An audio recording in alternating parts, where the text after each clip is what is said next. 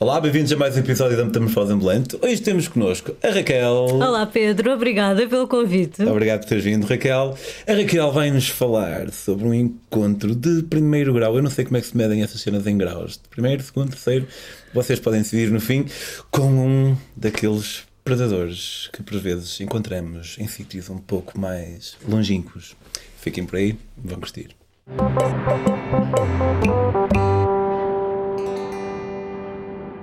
Olá, Raquel. Sabes que és, uh, acho que és, e eu espero não estar a ofender nenhum ex-convidado, a primeira pessoa que. Mas se calhar mais do que afirmar isto, posso perguntar-te. Fazer também uma pergunta que um amigo meu me fez uma, uma vez a mim. Tu és uma viajante que escreve ou uma escritora que viaja?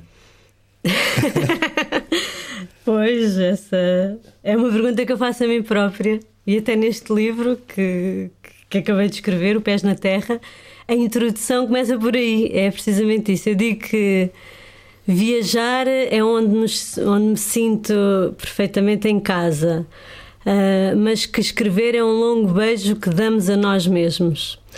Uh, e o que é que isto quer dizer? Trocando por miúdos, é, é muito mais fácil viajar do que escrever. Escrever implica toda uma concentração e, e tem um, traz uma responsabilidade, traz um, um conseguires eh, superar eh, o teres falhado, porque muitas vezes estás a escrever e não gostas do que escreves, e isso. Isso é um confronto contigo mesmo. Acho que ninguém, alguém que dizia isso, não é? Acho que era o Eduardo Galeano que dizia que qualquer pessoa que escreve, para quem seja muito fácil escrever, não está a escrever bem, porque escrever é muito difícil. Mas respondendo à tua pergunta. Hum, Sim, porque foi uma resposta um bocadinho apolítica. eu fui. Eu, fui eu, eu, escrevo desde os 13 anos, diários e. Uh, uh, a escrita que até me salvou a vida, ou seja, a escrita que foi para mim e que foi para eu me conhecer e que foi para eu superar imensas coisas. Portanto, eu, eu, escrevo há muito mais tempo do que viajo e comecei a viajar a sério aos 16, mas a sério, a sério aos 21. E, portanto, não tem de ser uma, algo cronológico, mas eu. Mas é mesmo difícil responder a isso, porque eu começo a escrever para os outros por causa das minhas viagens, mas eu já escrevia antes de começar a viajar. Olha, desculpa, não te vou responder como deve ser. É engraçado dizeres que a viagem te salvou, a escrita te salvou a vida acho que foi o Walter Ugumem, ele disse que a escrita pode não salvar, a literatura pode não salvar toda a gente, mas salvam a mim. Um, e, e, e, e, interessante também ter dito que uma pessoa pode escrever para os outros, porque eu ia precisamente perguntar-te se escrevias para ti ou, ou, para os outros. Por exemplo, eu, uh, eu, talvez por já ter pensado nisto há mais tempo sobre esta pergunta que esse meu amigo me fez, um, sinto que sou mais um, um, viajante que escreve do que um escritor que viaja, o que não quer dizer que seja um grande escritor, devo dizer. Maneira de promoção altamente. um, mas às vezes questiono-me se há vezes em que escrever é uma, uma compulsão, não sei se sentes isso, tipo, um momento, epá, onde é que está algo aqui, um teclado, uma caneta qualquer. Uhum.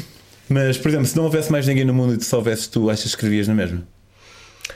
Sim, Sim, não há dúvida. Apesar de, e isto até é uma coisa que é, é, difícil eu admitir para mim mesma, apesar de eu me ter transformado, entretanto, numa escritora que pensa muito mais no que vai escrever para os outros no que em praticar o exercício de escrever por escrever, que é essencial e que nos organiza e que e que e muitas vezes nos, dá acesso a uma série de informações que a nossa cabeça, a nossa a mente, não é? a mente, a mente, mente, a mente está sempre, sempre, sempre a, a conversar e na escrita isso uh, uh, atinge um rigor que muitas vezes nos pode trazer muitas informações importantes que não vamos buscar à televisão, que não vamos buscar aos amigos, que só, só vamos buscar a nós próprios. E portanto é uma pena eu ter deixado esse exercício e muitas vezes penso nisso, porque é que eu já não escrevo tanto para mim? coisas que eu sei que não vou partilhar.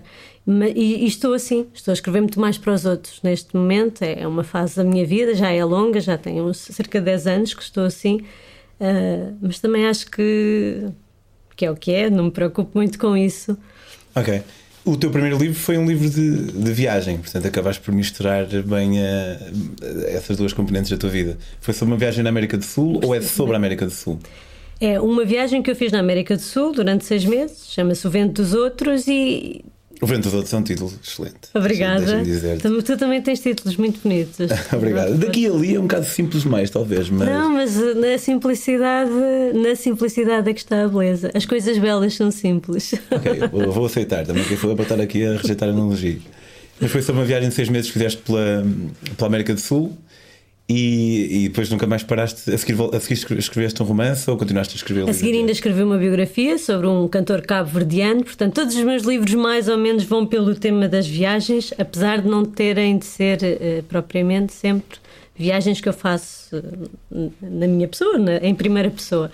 Mas uh, depois foi a, a, biografia do Bana e, e, depois é que foi A Casa Comboio, que já é já é, aí sim é um romance histórico e que aí já é sobre uma família indo-portuguesa e sobre esse contexto da Índia portuguesa, que é uma viagem extraordinária que eu fiz, várias aliás, e que aconselho muitas pessoas a fazerem, porque é um, uma parte do mundo incrível, não é? A influência portuguesa ali na Índia, como se desenvolveu ao longo de 500 anos, 400, e, e o que nós encontramos ainda hoje, depois de já nem sequer ser um, território português, ou oficialmente português, é, é, é extraordinário.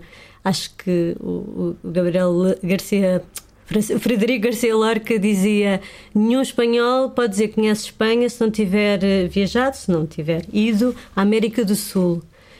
E eu, às tantas, já aproprio-me dessa frase para dizer o mesmo sobre Portugal. Nós não conhecemos o que é, que é ser português e o que é, que é ser Portugal se não conhecermos todos estes sítios onde Portugal foi buscar muito do que tem, muito da sua identidade. E a Índia, então, é assim um, um desses territórios que é maravilhoso.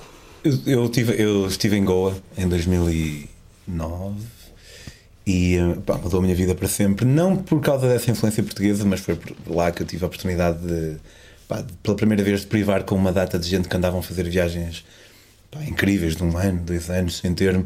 E foi isso que me permitiu perceber que afinal aquilo era acessível a um comum mortal como eu e como tu. Mas. Eh, apesar de não ter sido por esse componente português que acabou por mudar a minha vida, pá, uma cena que eu achei absolutamente fascinante era ver um templo hindu ao lado de uma capela que podia ser de Valdecâmara, a minha terra. tipo, essa, essa mistura. Mas não fui a Damão e, e, e Dio. Tu suponho que tenhas andado por lá sim, também. Sim, sim. Ah, é, é assim do género, é muito mais pequeno, não é? Goa, exato. Goa é a capital do Império. Goa é chegar a Lisboa. E lá está. É, é Dio poderá ser comparado a Valdecâmara, poderá ser comparado. Uh, Freixo Espada à Cinta para ser comparado. Não compares com... Freixo Espada à Cinta com, com qualquer. não, com, e com qualquer aldeia muito bonita. Uh, temos tantas aldeias bonitas. Uh, da mão um bocadinho maior será, sei lá, a Tomar, não é? Lá da okay. zona, ou, de, ou deste conjunto. E Goa, depois, claro, é o esplendor, é chegar ao esplendor da, do investimento, não é? Porque era ali que se investia mais, quer na arquitetura, quer na população, que era muito maior. Uh, mas sim, vale muito a pena por isso, por ver também uh, as partes mais pequenas desse tal império, ex-império português lá. E, e mesmo nessa influência, no que ficou, se calhar até é um bocadinho mais uh, fácil de, de, compreender, porque é uma escala mais pequena. É, é, o que eu te posso dizer. E Dio, ainda por cima, da mão não tanto. Da mão não é uma paisagem propriamente bonita, mas Dio é uma paisagem, é uma ilha muito pequenina, mas linda, linda, linda. Tem paisagens lindas.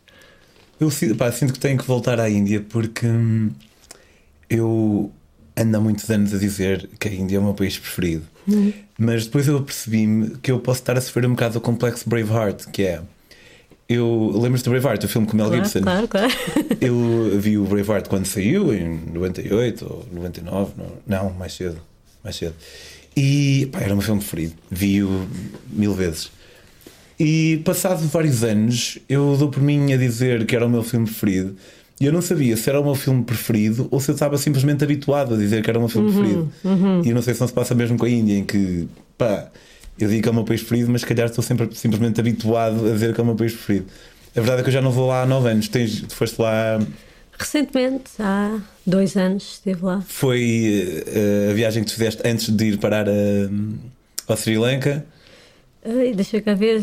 De, de, há três anos, precisamente, 2017. Um, Sim, precisamente. Ok. Foi então, essa. tu, a, a- primeira parte desta história eh, que está dividida em duas partes, uma em cada sítio, é, é- começa no Sri Lanka, mas de uma viagem que, que começa na Índia. Estavas na Índia, eh, estavas meio de uma viagem de quanto tempo?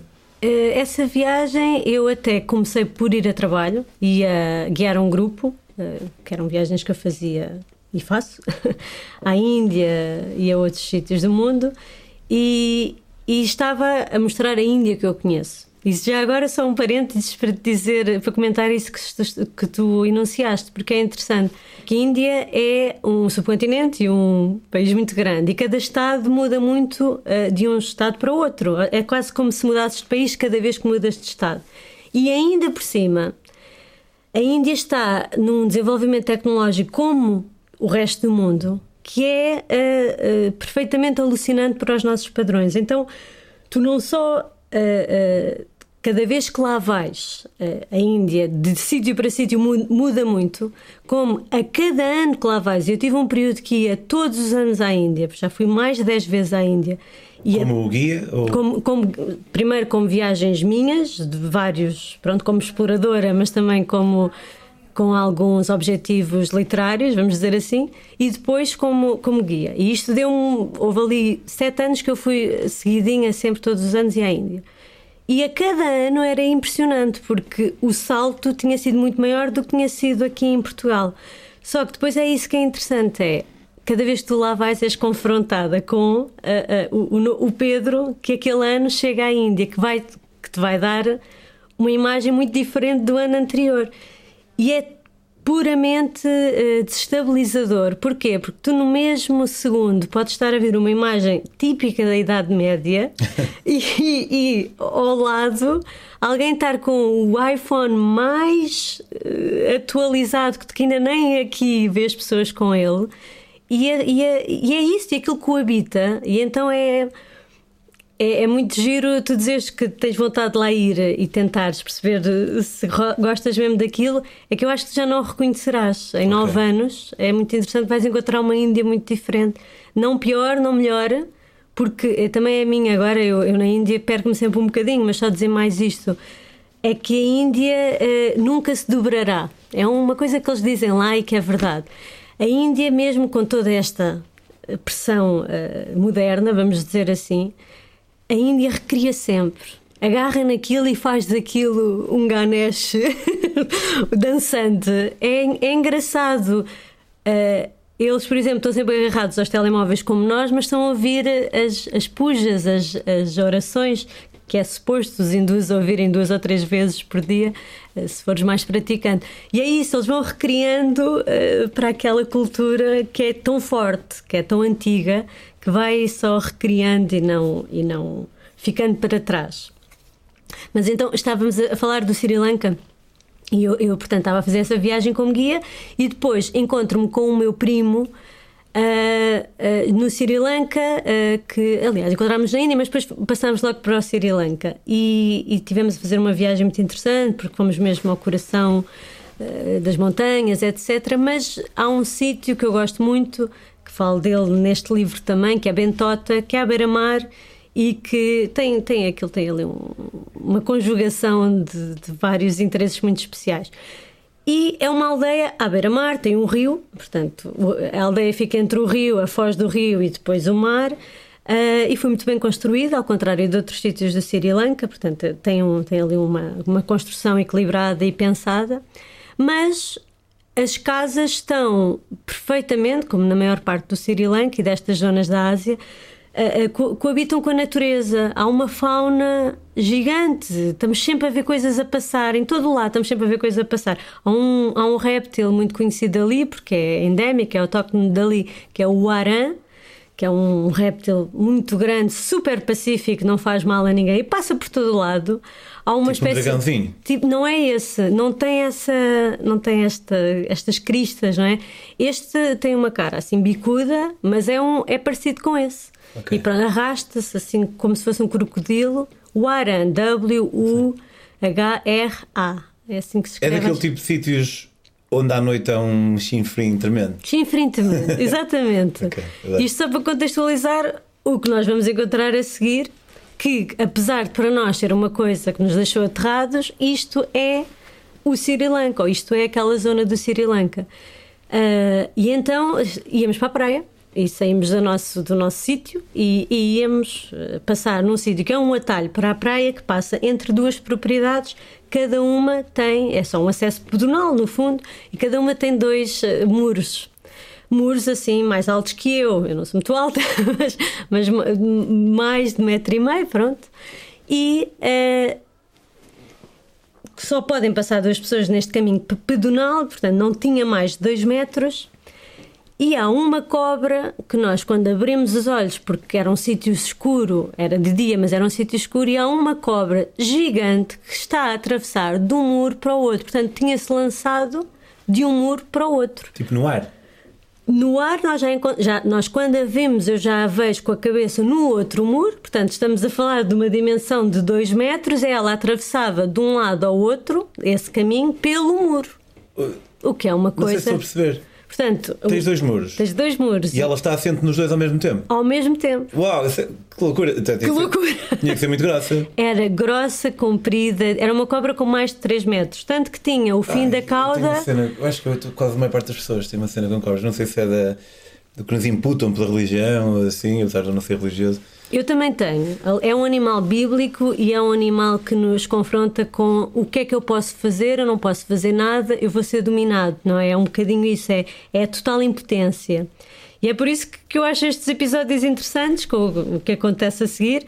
Ela assusta-se, portanto, as cobras são. Nós temos medo delas, mas obviamente, normalmente as cobras também têm medo de nós. Ela assusta-se e completa a trajetória que estava a fazer, portanto, passa realmente para o outro lado ela ondula, é como se ondulasse no ar. É uma coisa, uma imagem que eu nunca mais hei de esquecer. E já toda assente no muro para onde estava a passar, no muro da esquerda, entra para dentro dessa propriedade. Nós, vendo que estava a entrar para dentro de uma propriedade, damos assim um saltinho no muro, portanto, empoleiramos-nos.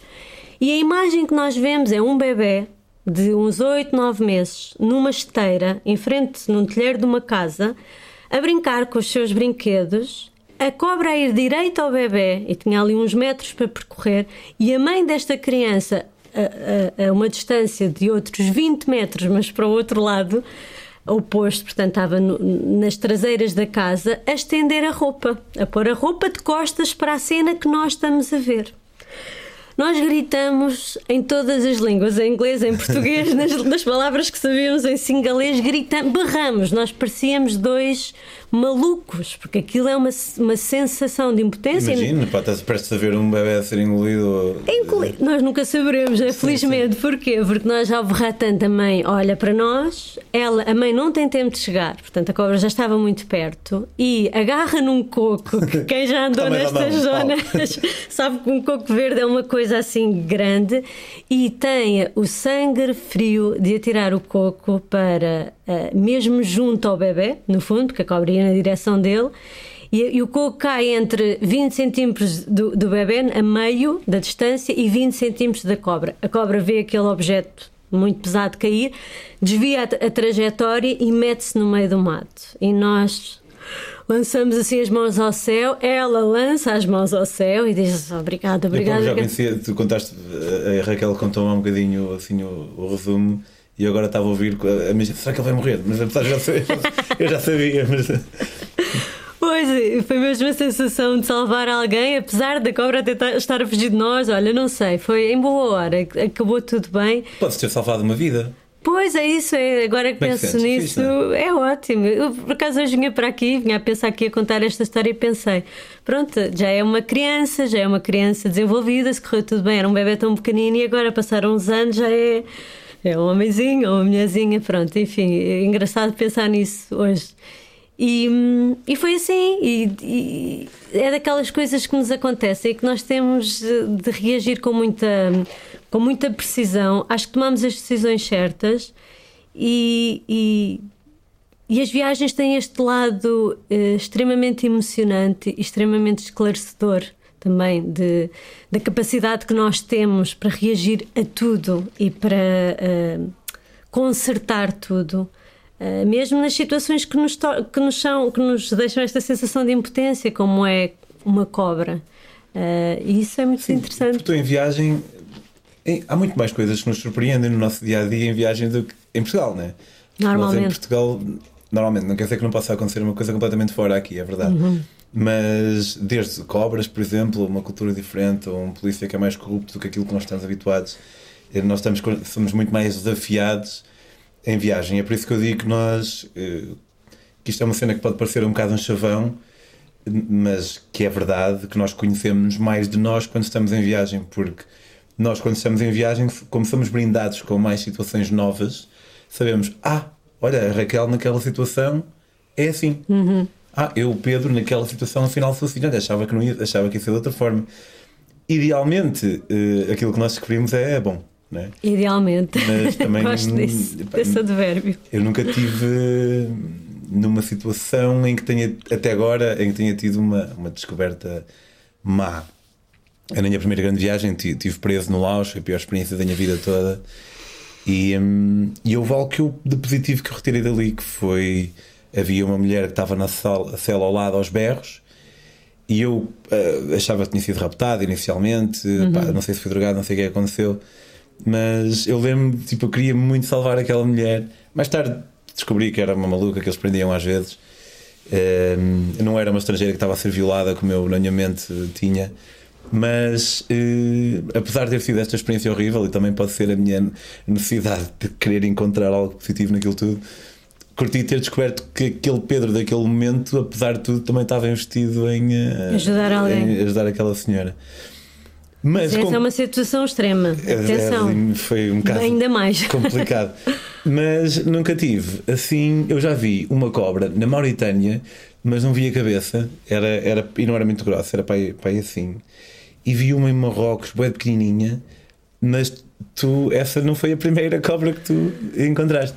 Uh, não, eu tenho várias, várias histórias com cobras e há uma outra por acaso é, é, a história até acontece depois, que, é, que foi em Hong Kong e essa, essa história já não tem uma lição de moral tão dignificante, porque até acaba comigo. Não salvaste nenhuma vida. Salvei a minha, mas, mas no fundo é. é eu, não, eu, não, vou dizer a lição de moral. Okay. A lição de moral vem com a história, senão isto torna-se um bocadinho okay. uh, condescendente. Mas uh, aí estava a fazer um trekking em Hong Kong, nessa altura, com o meu companheiro.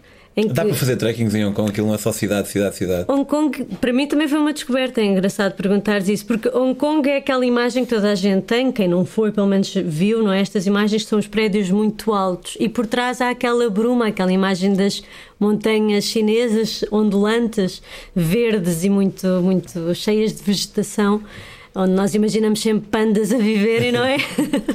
e e, e, essas montanhas, precisamente essa imagem das montanhas atrás dos prédios que quase querem superar a altura das montanhas, é por aí que, que se chama o trekking McLehuse, que é muito conhecido, já foi considerado um dos cinco melhores trekkings do mundo. Sério?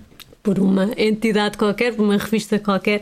E uma nós revista estávamos... de Hong Kong. Não, não, não, não, é assim uma a sério. Não é National Geographic, mas é qualquer coisa importante. E, hum, e nós estávamos muito curiosos para fazer esse trekking e fizemos, são sete dias, nós conseguimos fazer, cinco dias, não, não tivemos o ritmo, só tínhamos cinco dias, portanto foi aí que decidimos sair, uh, nessa altura que dava para sair do trekking e voltar à cidade. Bem, eu sei que aquilo uh, é, é, realmente alucinante porque uh, não só o trekking é muito bonito e passa por zonas muito bonitas, com uma floresta densíssima e montanhas lindíssimas, como em, certos, em certas alturas tens, um, tens verdadeiros miradores para Hong Kong. Então vês Hong Kong do céu, do, de cima. Okay. O que é lindo, porque normalmente Hong Kong esmaga-te, é tão grande e é tão alto, e depois dali vês de cima, é muito bonito. Um, e então no, já estávamos a caminhar um dia e meio, portanto já tínhamos feito uma noite e acampado e assim, e já tínhamos caminhado outra manhã, e estamos a, a num, numa certa zona do trilho, um trilho de um metro, não tinha mais, vegetação densa do lado esquerdo e do lado direito, só tínhamos o caminho para lá e para cá, e está uma piton enrolada, completamente enrolada, aquela imagem das cobras. É, tipo um emoji de uma cobra. Exatamente. uh, Via-se a cabeça, mas não se viam os olhos, portanto a cabeça estava assim recolhida, como se estivesse mesmo a hibernar. No fundo, eu chego à conclusão uh, que se calhar estava a hibernar, mas E estavam duas chinesas, portanto, não, nós, elas estavam paradas. Primeiro, quando chegámos àquele ponto, nós não podíamos passar se elas não passassem, portanto, era mesmo estreito. E começamos a tentar conversar com elas, elas apontam, nós vemos aquilo e estamos ali os quatro, quase meia hora, a conversar, a, a tentar perceber o que é que se fazia. Elas não se decidem avançar. Uh, equacionámos voltar para trás, tal era o medo de passar em frente a uma cobra daquelas. Já, andar para trás era era um dia e meio para trás. Portanto, portanto vocês vão caminhando neste trekking e vão dormindo. No, onde, em sítios que eles chamam mesmo. Albergues. Uh, normalmente são, são, é acampamento, não há sítio nenhum para ficar uh, a dormir em alojamento.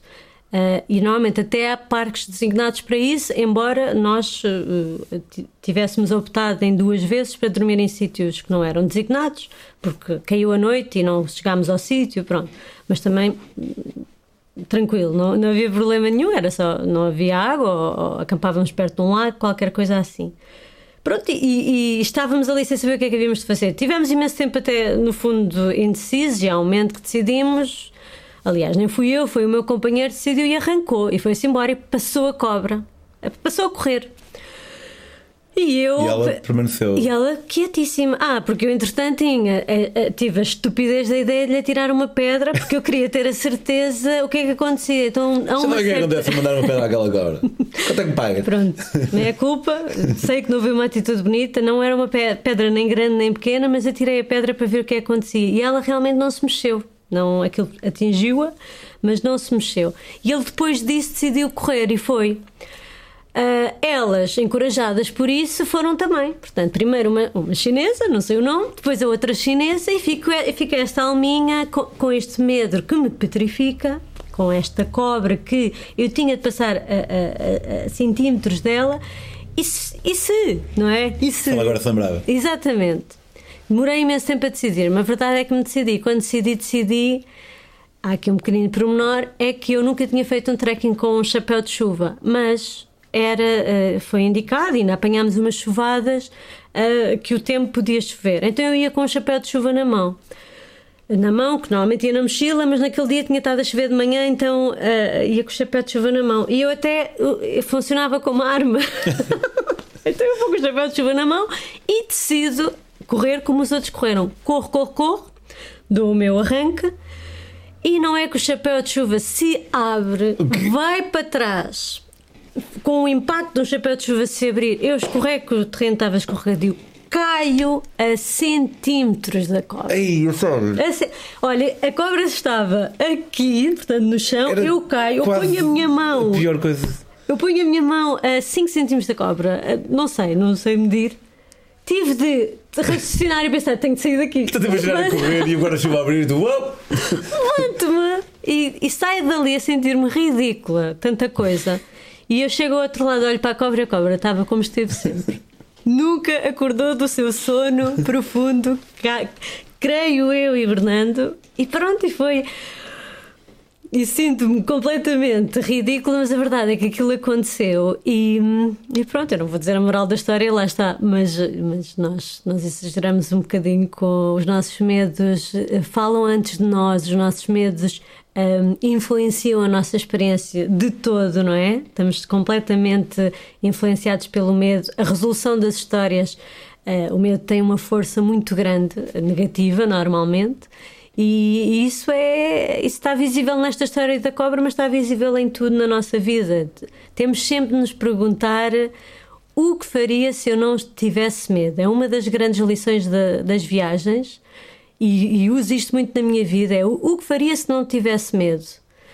E normalmente a resposta é muito. ilumina-nos muito e indica-nos muito bem o caminho. Se eu não tivesse medo, eu tinha caminhado calmamente e o chapéu de chuva não tinha não, mas não estavas aqui. Quer dizer, estavas na mesma, porque tinha sido um encontro com uma cobra.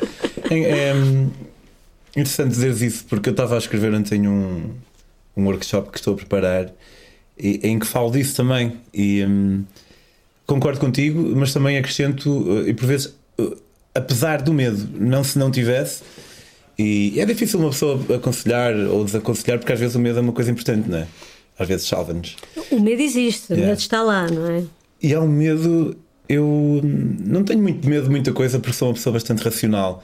Não é por ser muito corajoso, é porque eu tendo a pensar em estatísticas e pá, a estatística. Vais fazer uma determinada viagem. Quantas pessoas é que morrem a fazer essa viagem? Uma em 10 mil? Ok, aceito, está tudo. Hum, mas gosto de ter medo às vezes, sabes? Tipo, Uhum. ah, e é algo que hum, vai desaparecendo um bocado à medida que uma pessoa vai viajando mais e mais e vai se tornando normal. Imagino que a tua primeira viagem à Índia tenha sido muito diferente da tua viagem à Índia em termos daquilo que aconteceu no teu universo interior Sem dúvida. antes de ir. Hum, mas é, é algo. Esse medo é, é bonito e, e desde que não nos paralise. Sem dúvida.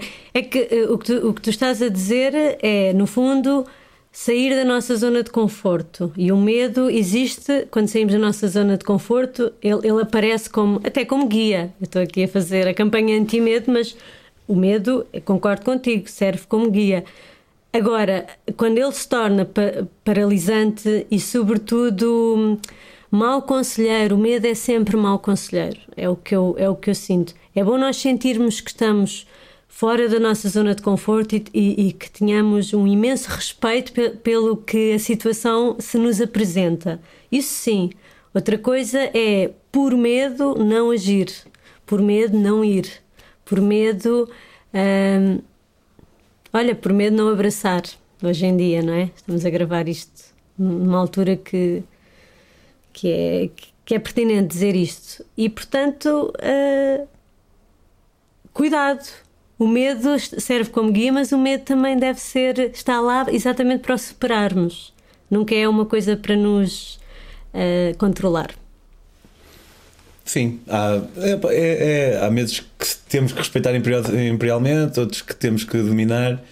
E é- era mais fácil se houvesse ali uma folha de cálculo. o medo número 23, eu sei. Mas olha, vamos ter, ter que ir descobrindo à medida que vamos andando. Raquel, muito obrigado. Pessoal, esta e várias outras histórias, dá, eu acho é interessante para mim porque eh, ainda não li nenhum livro teu. Hum, mas tens uma certa hum, liricidade na maneira como falas que me sugere que, que vou gostar de, Oh, de- obrigada. de, vou ler. Obrigada pelo convite, adorei cá vir. Já me perguntava porque é que não me convidavam, hein? Na verdade, já andamos a falar há muito tempo e agora conseguimos Exatamente. finalmente. Podem seguir a Raquel no Instagram em raqueloshoa.pt e, e comprar o livro dela em qualquer, acho eu, superfície por aí. É este, trouxe tudo. É o. ou levanta um bocadinho, não sei se. É, o Pés na Terra, várias viagens. Quanto a nós, se gostaram deste episódio e querem que eles continuem a existir, podem apoiar a Metamorfose em patreon.com barra metamorfose ambulante. 2 euros por mês não é muito. Podem seguir as minhas próprias aventuras no Instagram em Pedro on the Road. E Raquel, muito obrigado. Gostava que voltasses mais tarde, que à medida que estavas a falar, daqui a uns tempos. Acho que também era fixe fazermos um, um episódio, se calhar só, só sobre literatura de viagem. Adorava. Acho que era fixe. Estava Claro a que ouvir e até pensei a meio. Epá, será que não fazemos esse em vez de. Mas olha, podes sempre voltar, vives em Lisboa, portanto Exatamente. temos essa facilidade. Sintra. E venho cá falar sobre tantos que já me inspiraram, eh, e portugueses e estrangeiros. Eu estava mais a falar do processo em si, mas também posso. Olha, ah, temos, olha, temos muita exemplo. coisa. Sim, temos sim, muita sim. coisa. Pronto, olha, a ver se voltamos a ver a Raquel. Obrigado e quanto a nós, até para a semana.